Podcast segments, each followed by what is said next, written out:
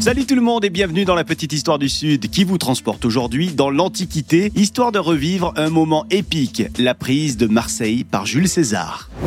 Nous sommes en 49 avant Jésus-Christ. Toute la Gaule est occupée par les Romains. Toute Non Un petit village d'irréductibles Marseillais. Eh oui, ça nous rappelle une histoire. En tout cas, à ce moment-là, César, il est en pleine campagne militaire pour asseoir son pouvoir en tant que dictateur à Rome. Cependant, une grande partie de la Gaule, y compris la ville de Marseille, soutient l'adversaire. L'adversaire, c'est Pompée.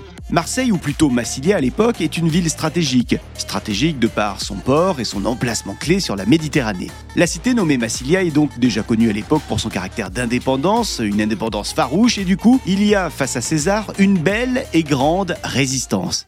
César va tout de même décider d'assiéger la ville, même s'il y a cette résistance, et il va s'y prendre en plusieurs fois. Il y a tout d'abord la bataille de Marseille, qui va être un combat naval entre les Marseillais et les équipes de César. Mais César fait construire 12 navires près d'Arles. Mais il s'avère que ces navires arlésiens sont finalement difficilement manœuvrables. Les Marseillais, quant à eux, sont de véritables marins et ils sont dotés de vaisseaux plus rapides que ceux de César.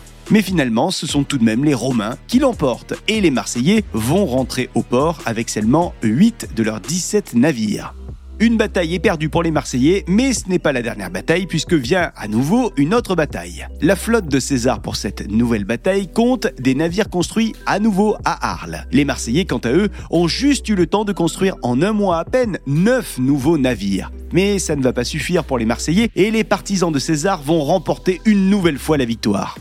Après presque six mois de siège, la cité phocéenne finit donc par se rendre. Les Marseillais, courageux et déterminés, auront résisté avec acharnement pendant de longs mois avant de céder à César devant une situation devenue désespérée. Voilà pour cette petite histoire du Sud. Ave César